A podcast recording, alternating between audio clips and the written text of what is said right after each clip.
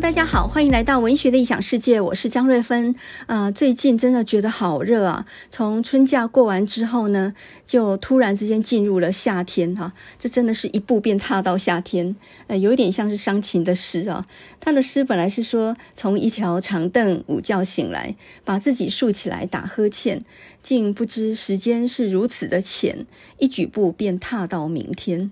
现在不是一举步便踏到明天，简直就是一举步便。踏到夏天了哈，结果我早上呢去小公园慢跑的时候，穿着短衣短裤，我还看到人穿羽绒的外套，诶，这怎么回事啊？难道大家都还没有换季的吗？我几乎整个春假都在整理家里面，然后呢，把被子、毛巾、枕头能晒的全部都洗完了，在阳光当中晒啊。看到衣服在阳光里面晒，就觉得很舒服。真的，整个忘记还有疫情这件事情哦。直到去 Seven 买报纸的时候，看到有卖那个快筛组合，我才知道哦，原来现在疫情已经每天几百例，好像挺严重的样子。可是我心里面其实一点都没有受到它的干扰。关于生病这件事情呢，呃，很多人都过分的焦虑了。我觉得呢，预防是可以的，小心是要的，但是过分焦虑倒是不必的。我最近呢，在早餐桌上面倒是呃非常有兴趣的在看那些医界大佬他们在打笔仗哈。主要是针对呢一百一十一学年度，有三所大学啊，分别是清大、中兴还有中山大学，新设立了后医系哈。那么总共呢给了六十几个名额，全部都是公费生啊，一个学校给二十三个名额。这件事情呢并不是那么寻常的哈，因为我们都知道呢，大概二十几年了，铁打不动的就是一千三百个名额每一年的管制，也就是每一年只有一千三百个人能够考进医学系。多年来呢，名额的管控造成了医学系一向就是很难考的哈。你想嘛，一年差不多一千多个人，以今年的考生来说呢，总数就有十一万六千多人。那你如果要考上医学系的话，你就要跑在百分之一，也就是呢，大概是 PR 九九哈。如果你要考上国立的医学系的话，那可能要更前面。那么现在呢，教育部大开方便法门啊，在一千三百名之外呢，又外加了公费生的名额，这会不会稀释或者挤压到呃医医疗的资源，或者是医生的稀缺性呢？另外，这个后医系不是呃多年前已经都失败了，所以呢几乎都关门了吗？只剩下高一一个学校有后医系，那为什么现在又卷土重来的呢？这个所谓的后医系就是学士后医学系，它是大学毕业以后的人考的。如果是男生的话呢，还必须要服完兵役以后才能报考，所以呢，他的修业年限呃也比较短一点哈，它是四年念完，再加上两年的医院实习。那现在一般的医学系呢，他们是六加二，就是六年在学校修业，拿到毕业证书之后，然后呢在 PGY 两年，哈，这两年必须到医院里面去各科实习，当然也包含值班。那之后呢，再通过两次国考才拿到医师证书。这之间有什么差别，以及他们到底在吵什么东西呢？就很简单哈，因为呢，一般医学系你拿到毕业证书以及医师执照之后，你要开业也可以，你要去地区医院也可以，你要去教学医院也可以，你是个自由之身哦。可是呢，这一次核准的后医系，它全部都是公费生的名额。那么公费生的意思就是，以现行的制度呢，必须要签十年的合约，这十年你的科别还有你要派到哪里去偏乡服务。全部都不是自己所能够掌控的。那如果你要毁约的话呢？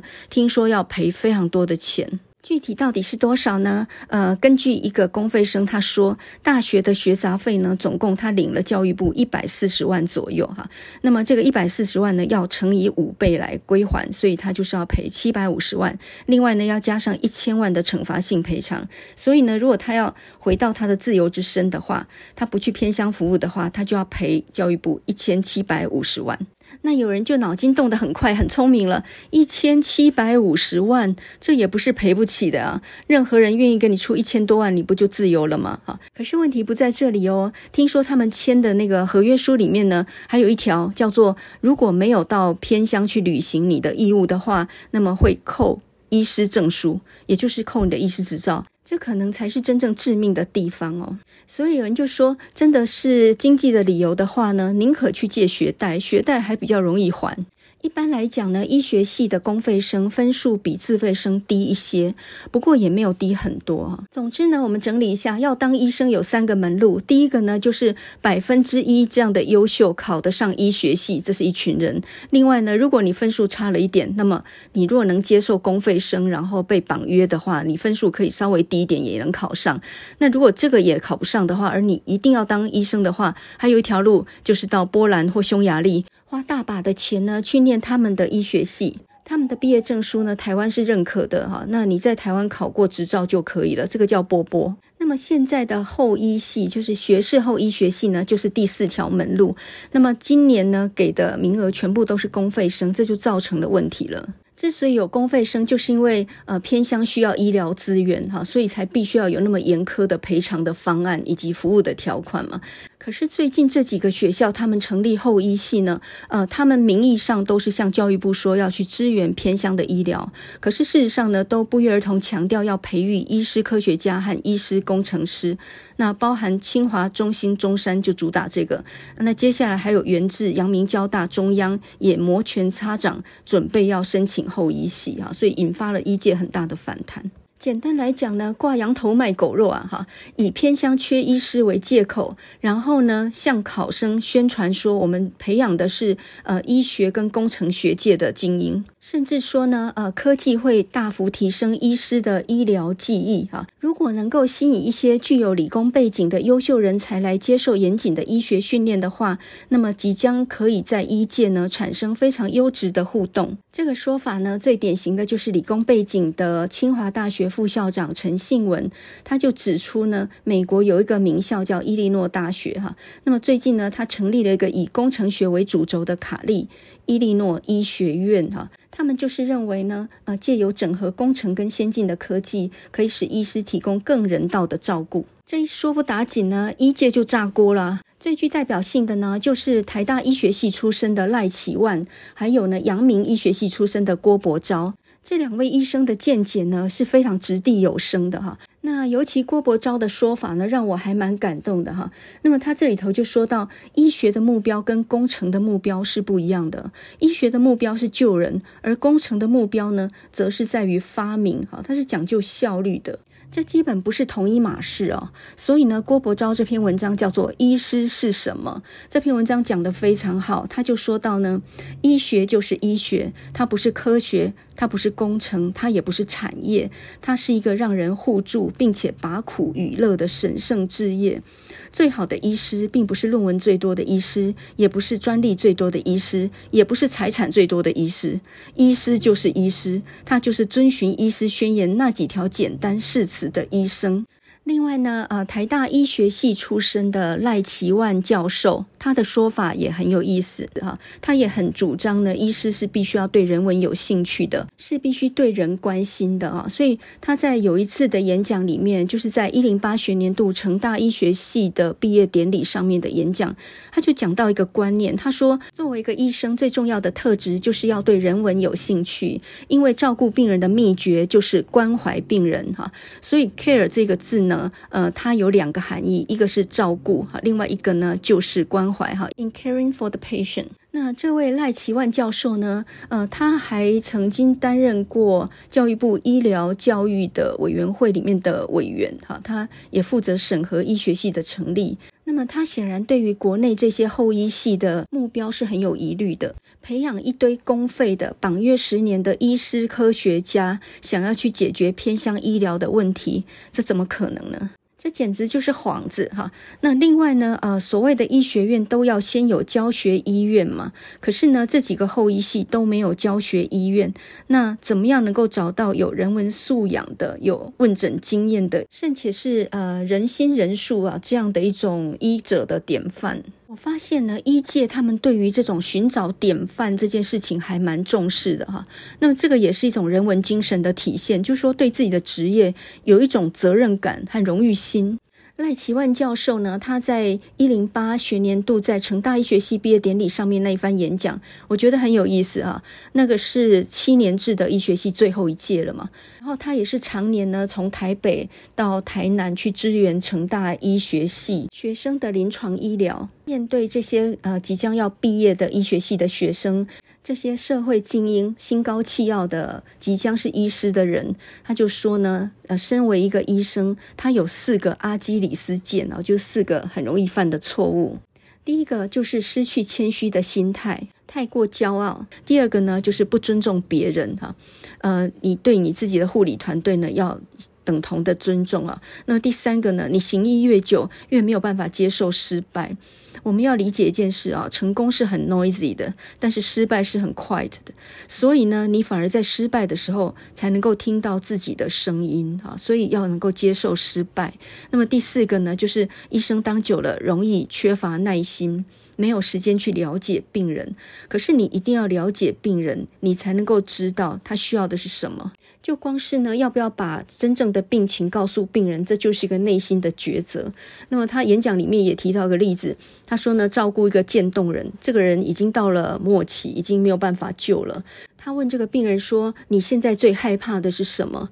结果他最害怕的竟然不是要面对死亡，他最害怕的是他以后子女的教育怎么办？因为他们家非常穷，经济有问题啊。结果呢，这个医师就把他的子女找来，并且呢跟他们说了实情，呃，并且鼓励他们呢白天可以打工，晚上一样可以念大学。把这个决定告诉那个病床上的老父亲，这样能够让他有个安慰哈，就算走了也放心。那么这样的。一件事情呢，其实是已经照顾到病人的心理了。也就是说，即使面对没有办法挽回的事情，可是呢，你还照顾到病人的感受。这件事情呢，真的让我觉得医学跟理工完全是两码事。诶，理工人完全没有感受，他也不太管别人的感受，他倒是做事很有效率，而且非常按部就班。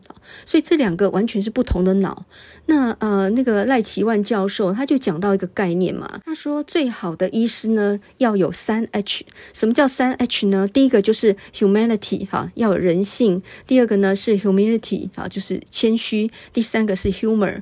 就是幽默，要兼具这三种人格特质。所以，医师是一个职业吗？你与其说那是一个职业，还不如说那是一个志业吧。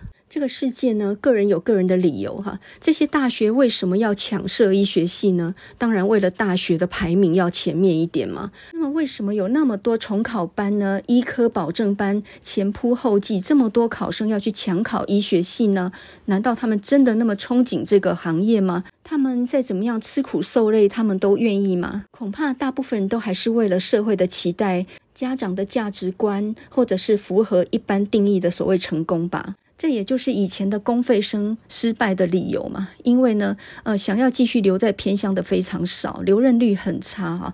一旦能够脱离，他就自然脱离，没有人打算在那边奉献一辈子的。教育部呢，这个公费生的名额其实也是变动的哈，三年后很可能就没有公费招生的名额了。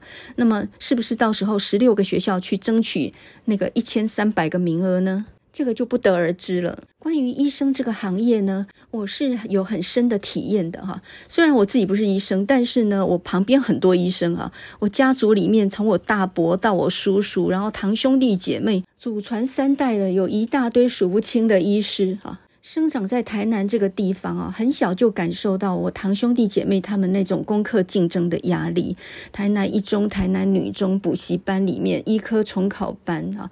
这几乎已经是成为我青少年时期念书的一个噩梦了。但有一件事我是很确定的哈，知道医生非常辛苦，这个行业他赚的薪水如果是一般人的两三倍的话，那么他的努力程度跟他上班的工时啊，大概也超过一般人的两三倍。那这样的话，我并不是很羡慕诶。简单来讲，你已经把生命预支了啊啊！有一项统计就说呢，医生的寿命大概比一般人的寿命短十岁。关于医生呢，有一句话很有名哈，叫做“得一医生，第二卖冰”。诶，还是得一卖冰，得利医生。总之就是呢，医生跟卖冰是一样好赚的哈。那大家只看到医生赚得多，不知道说付出的是那么多的，养成过程是很艰辛的啊。那我可是完全知道的。而我心中对医生那种打从心眼里的尊敬呢，是从我大伯来的。我大伯呢，在台南开业了大半辈子啊。那么他的年纪呢，如果现在还在的话，应该是差不多一百岁。他是台北医学校毕业的，也就是现在台大医学系的前身啊。他在台南成功路上面呢，开业了大半辈子。有两件事情我记得非常的清楚。大伯呢是一个很高大、很英俊、讲话又很幽默的人哈。他在我心中其实就是一个完美的典范啊。我念小学的时候呢，就念成功国小。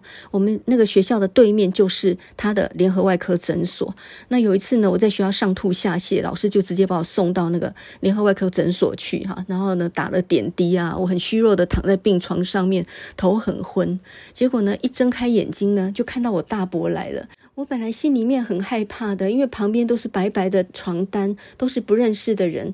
结果他来了，旁边跟了很多护士。他不但满脸笑容，然后呢，摸了一下我的额头，还拿出一个苹果放到我的手里面。天啊，苹果那个时候没有人吃过诶，连看都没有看过诶。黄春明有一篇小说叫做《苹果的滋味》嘛，我多年后才知道它的意思哦。我简直要庆幸我生了病才能有这个苹果，那个苹果一直到回家好几天我都舍不得吃。另外一件小事呢，就是我在念研究所的时候了。然后呢，有一有一次呢，回到台南那一天，我刚好重感冒，很不舒服。就我妈妈就说呢：“你去找大伯拿一点药吧。”那我就跑到他的诊所去，然后进去呢，他刚好在帮一个老太婆呢，在在医疗她的脚，她脚不知道怎样了，好像溃烂还是什么的，然后在那里包扎哈。那我坐在旁边等，呃，我还听到那个老太婆呢，还跟我大伯说：“医生啊。”我在北边哈应该是没好啊哈，结果呢，我就听到我大伯讲了一句话，那句话对我震撼性也很大。他一边跟他闲聊家常，然后呢，一边好像有点在责怪的语气啊。他说：“哦，别讲，别套去了，别喝。”诶，我真的愣了好几秒，诶，我才知道说一个医生是必须用这种好心肠去面对病人的，即使病人那个病是别喝啊，但你总不能说丢别喝啊，好，啊，你就回去等死吧。该骗就要骗啊！那么有时候甚至给他一个求生的勇气。后来我想一想，那个老太婆一狗一卡，那个只是外伤而已，她不晓得有什么其他的疑难杂症。看这个老医师可能也已经看大半辈子了哈，所以都非常清楚他是什么状况了，也也都是老街坊、老邻居、老朋友了。我大伯现在去世已经二十多年了，他那句话还常常回荡在我的脑海里面。哦，别讲，别讨厌了，别喝。诶，我觉得一个医生来讲这个话，跟我们路人甲来讲这个话是不一样的。医生讲他有安慰的效果，他甚至可以鼓舞你啊。可是路人甲讲的就就完全没有参考价值诶。另外呢，我大伯也是一个很幽默的人，他也很喜欢开玩笑。我记得呢，就是有一次在喜宴上面嘛，台南的喜宴呢，大概都有昂金逼哥啊，或者是龙虾什么这一些啊，高胆固醇的。那满桌都是老人嘛，这些叔叔伯伯坐了一桌啊，大家你看我，我看你，都不敢夹第一筷子，弄一个三高啊嘛。然后呢，我大伯就自己先拿着筷子自己先夹，然后他说：“嚼细嚼细，我们西伯夹。”一个医生这样自暴自弃哦。大家都笑成一团哦，当然也就吃得很开心呐、啊。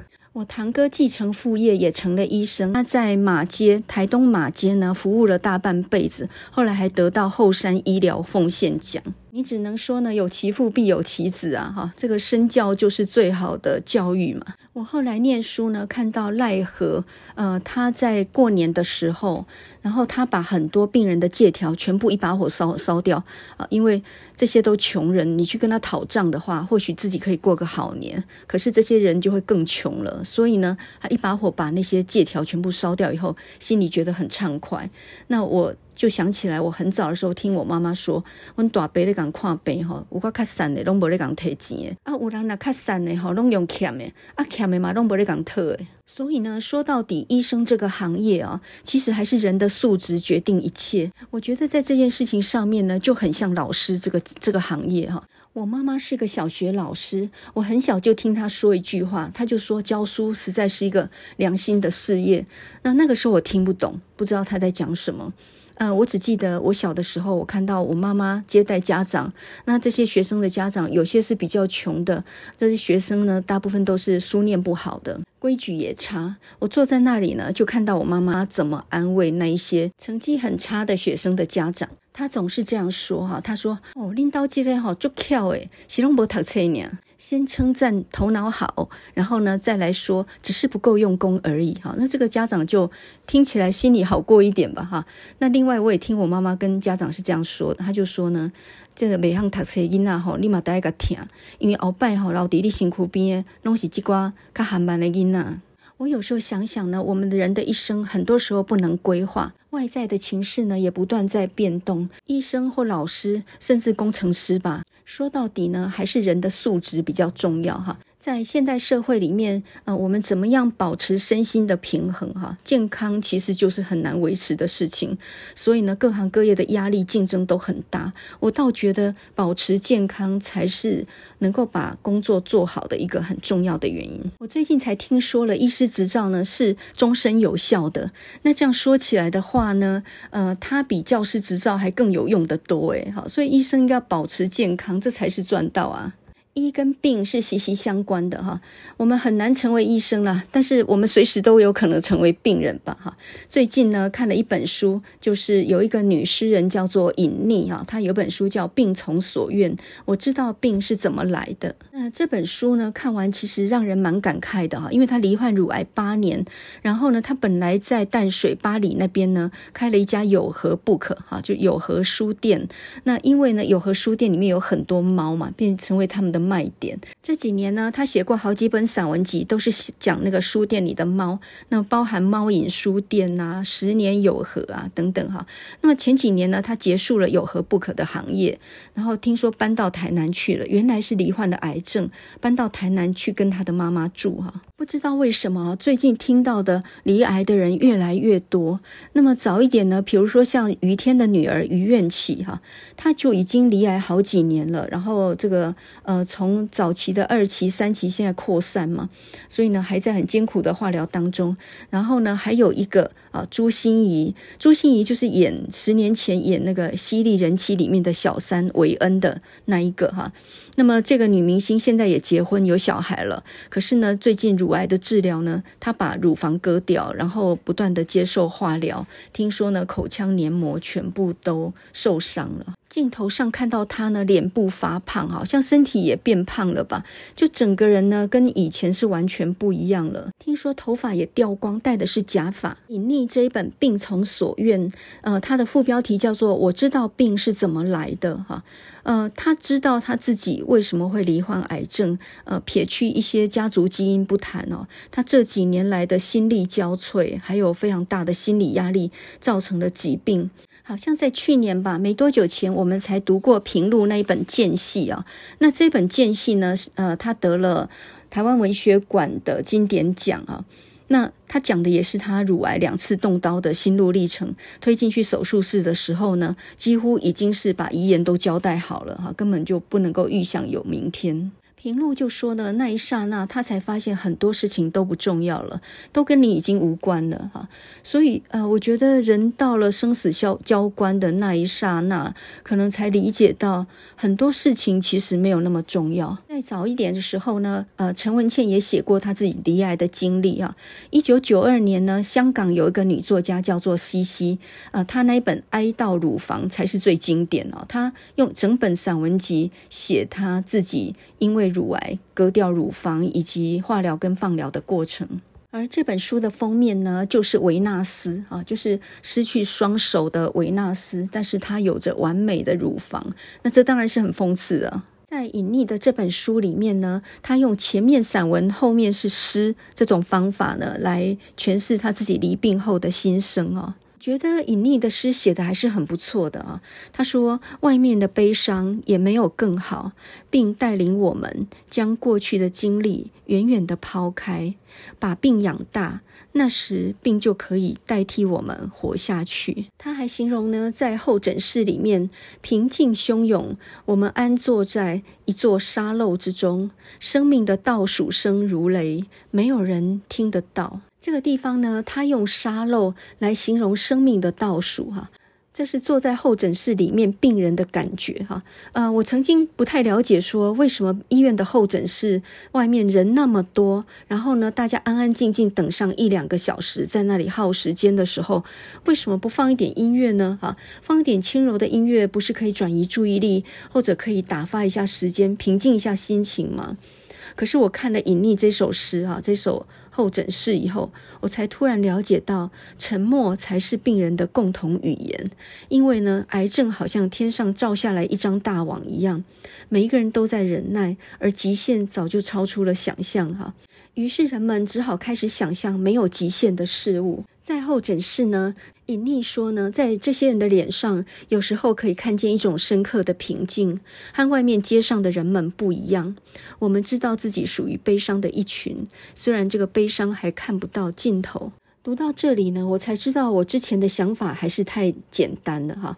在候诊室的人忧心忡忡的面对自己即将要面对的事情的时候，他怎么有心情去听任何的音乐呢？我想，任何音乐都没有办法改变那种绝望的事实。就像隐匿说的，因为病，我们群聚于此，像是进入了一种永恒当中。每一个罹患癌症的人呢，当被宣判的时候，他心里面浮现的第一个。问句一定是为什么是我？为什么会得这种病呢？接下来呢，就是很多人对你又关心，然后呢又伤害的一种猜测哈。比如说呢，有的人就说啊，你就是没生小孩，所以才会罹患乳癌。这些话呢，对于罹癌的人都是很大的伤害哦。甚至有一句话呢，对于罹癌而且要即将要去做化疗的人，最好也不要讲的，那就是如果是我，我绝对不会去做化疗。你说每一个。罹患病症的人自己多少都知道病是怎么来的，但是绝对不是。别人讲的那么简单，比如说你吃肉或者吃素，或者没生小孩，或者有没有哺喂母奶等等哈，我们其实心里早就有答案了，只是没有去证实它而已。隐匿这本书呢，他用三个部分啊来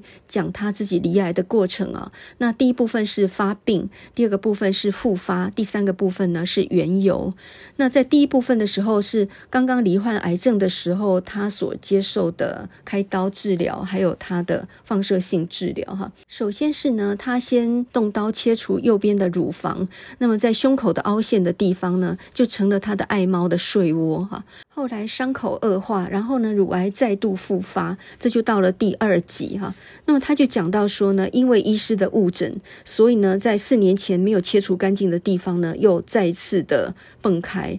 然后呢，他拒绝化疗啊，因为他对主流医学很怀疑，他觉得化疗对人体杀伤力非常大，而且化疗也容易导致。子宫的病变，所以呢，他在他父亲化疗去世之后，他再也不愿意接受化疗，于是呢，他就接受了一个一种叫做放射线的治疗。他虽然是对身体杀伤力比较小，但是一直呈现在昏睡状态哦。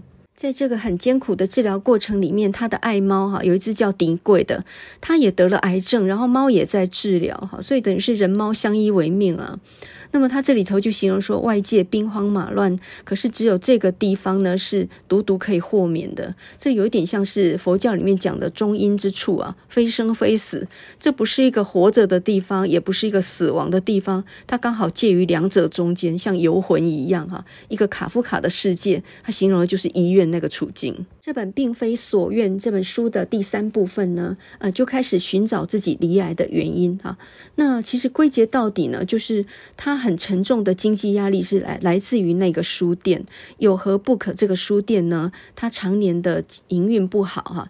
那么很多人来到这个书店不是为了买书，是为了玩猫，所以呢，大量的找猫拍照的，或者是呃摸猫的，那么这些行为都造成了对猫的骚扰。而他这个女主人呢，也因为又要顾及店务，又要照顾猫，甚至还要照顾外面的流浪猫，光是给猫换药、喂药这些事情，就引发他很大的心理的负担哈。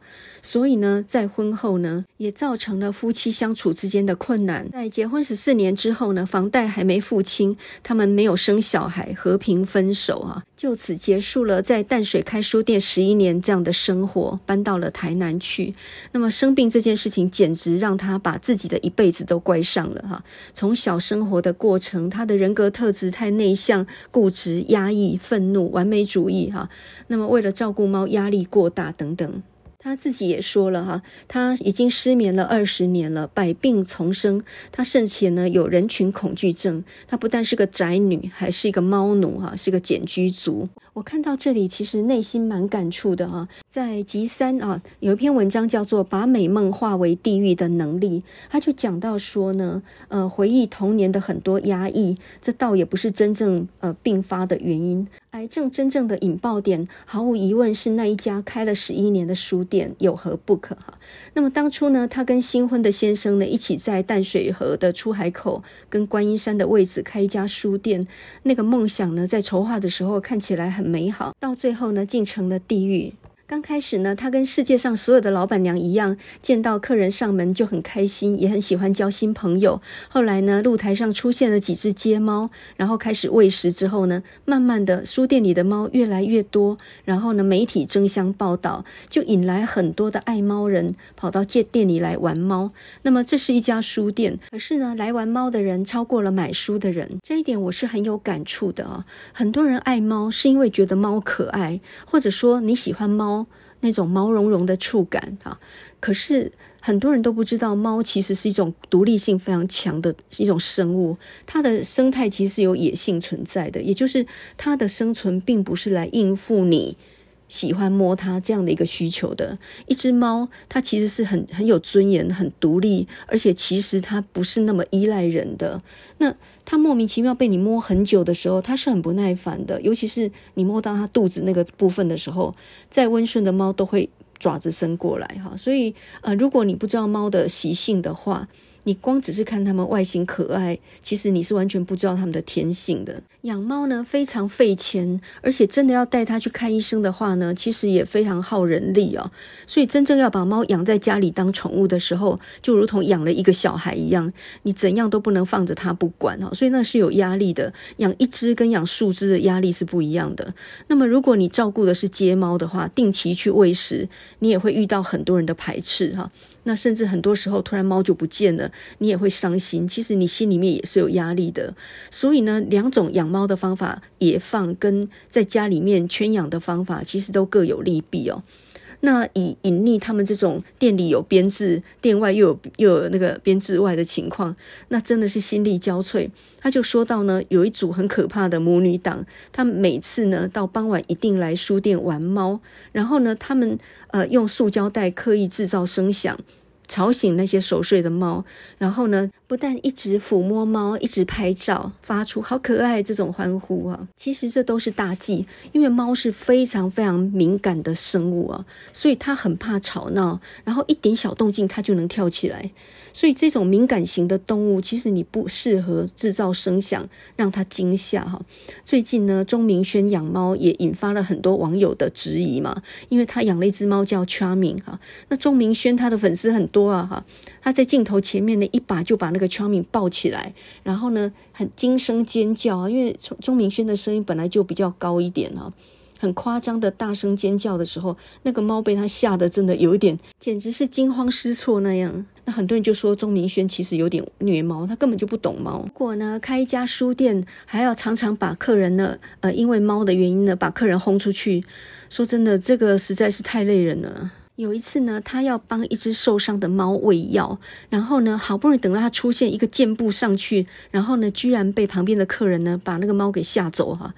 哇，他气到不知道怎么样说才好，因为这个药其实是要限期吃的，不然就没有没有药效。然后那个药还是很贵买的哈，所以他又要应付客人，又要照顾街猫。这个荷猫呢，有荷之猫编号编到一百三十四。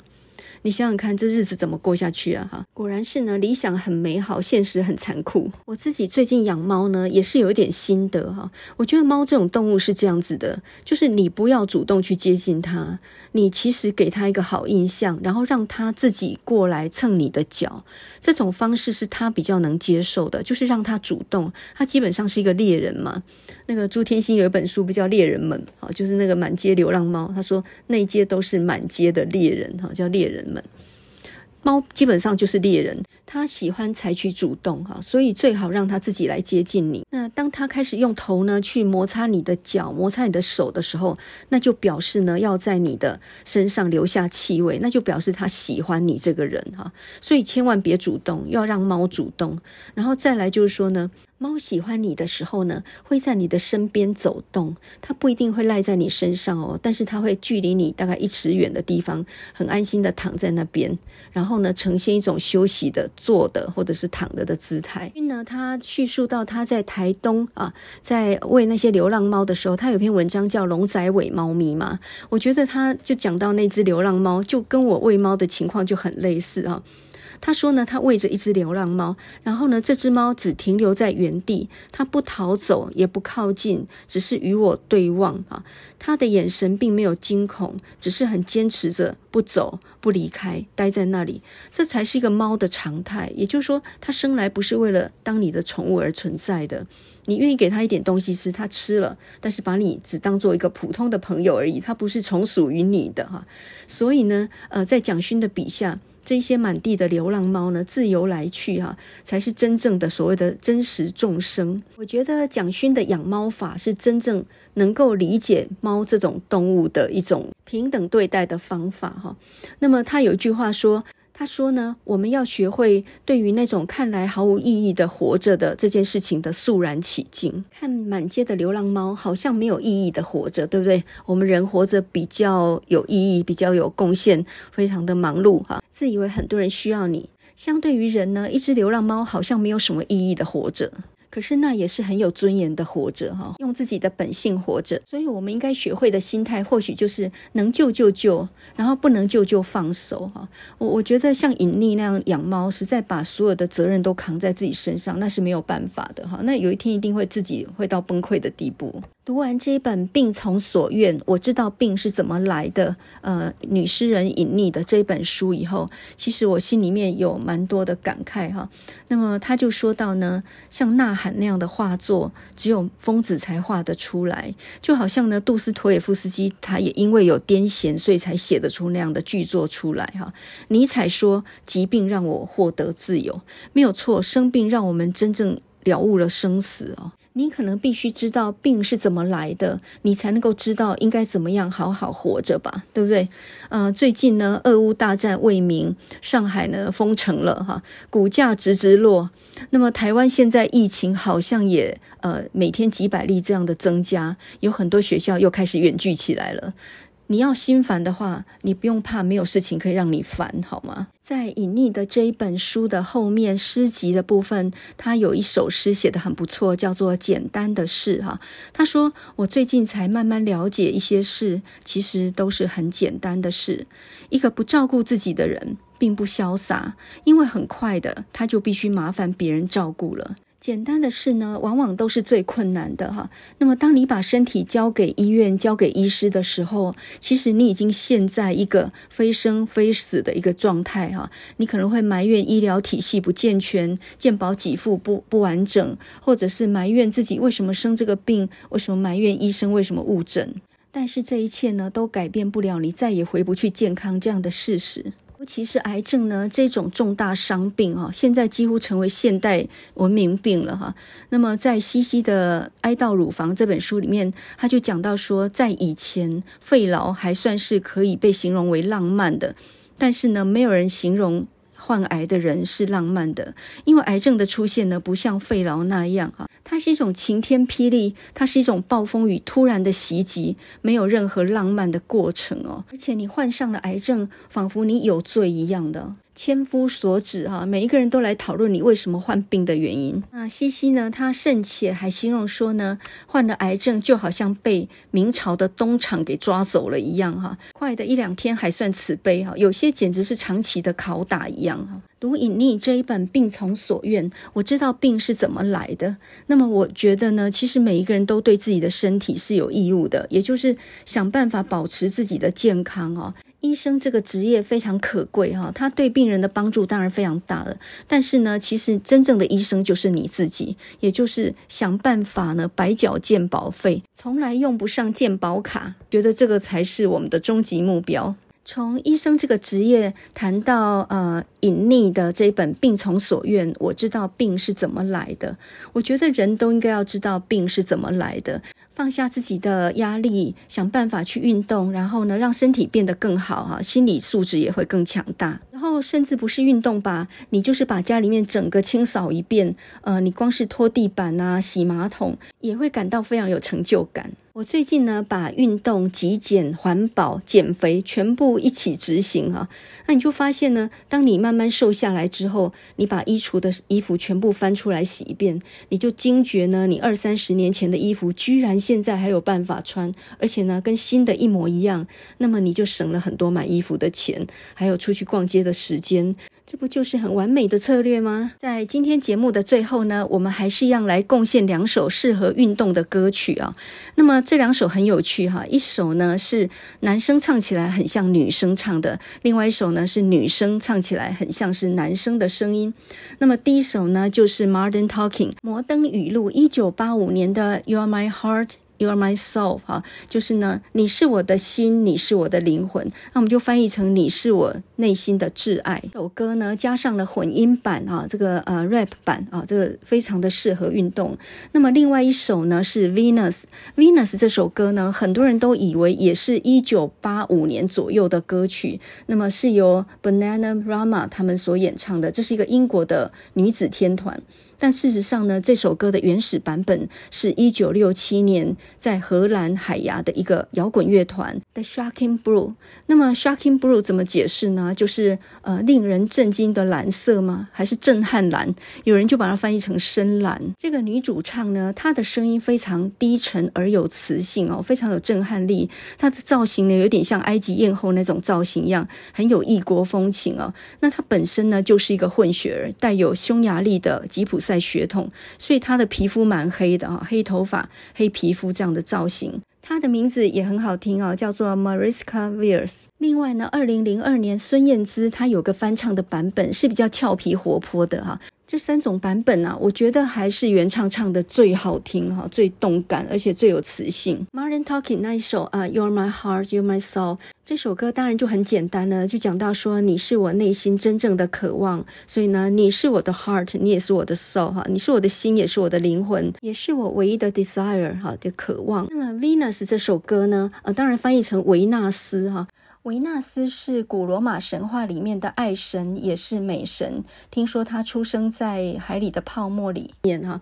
那呃，维纳斯 （Venus） 这个词呢，也同时是金星的意思，因为我们知道 Mars 就是火星嘛，那 Venus 是金星哈，这是从拉丁文来的。那 Venus 这首歌呢，气势十足哈。Where I'm your Venus, I'm your fire. Your desire，我就是你的维纳斯，我就是你的渴望啊！在山峰上的女神，她就好像银色火焰一般的燃烧着，她是美的化身，她就是维纳斯，她可以点燃你心中的爱火，满足你对爱的无限渴望。不管是 Modern Talking 或者是 Shocking Blue 哈，呃，在我内心深处有一团火，一颗燃烧的心，有一个开始的渴望，一个充满动力的人生，就要从天天慢跑开始。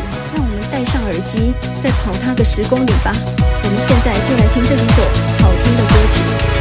It's a number one track for the love of my life. Everything I sacrifice just to make her my wife. Keeps me hot like fire, never cold like ice. I pay any price cause she's just that nice. Every line of my rhyme is dedicated to you. And I'll always be true, never will you be blue. You're the best for me, I love you till I grow old. Worth more than gold cause you're my heart and soul. You're my heart, you're my soul.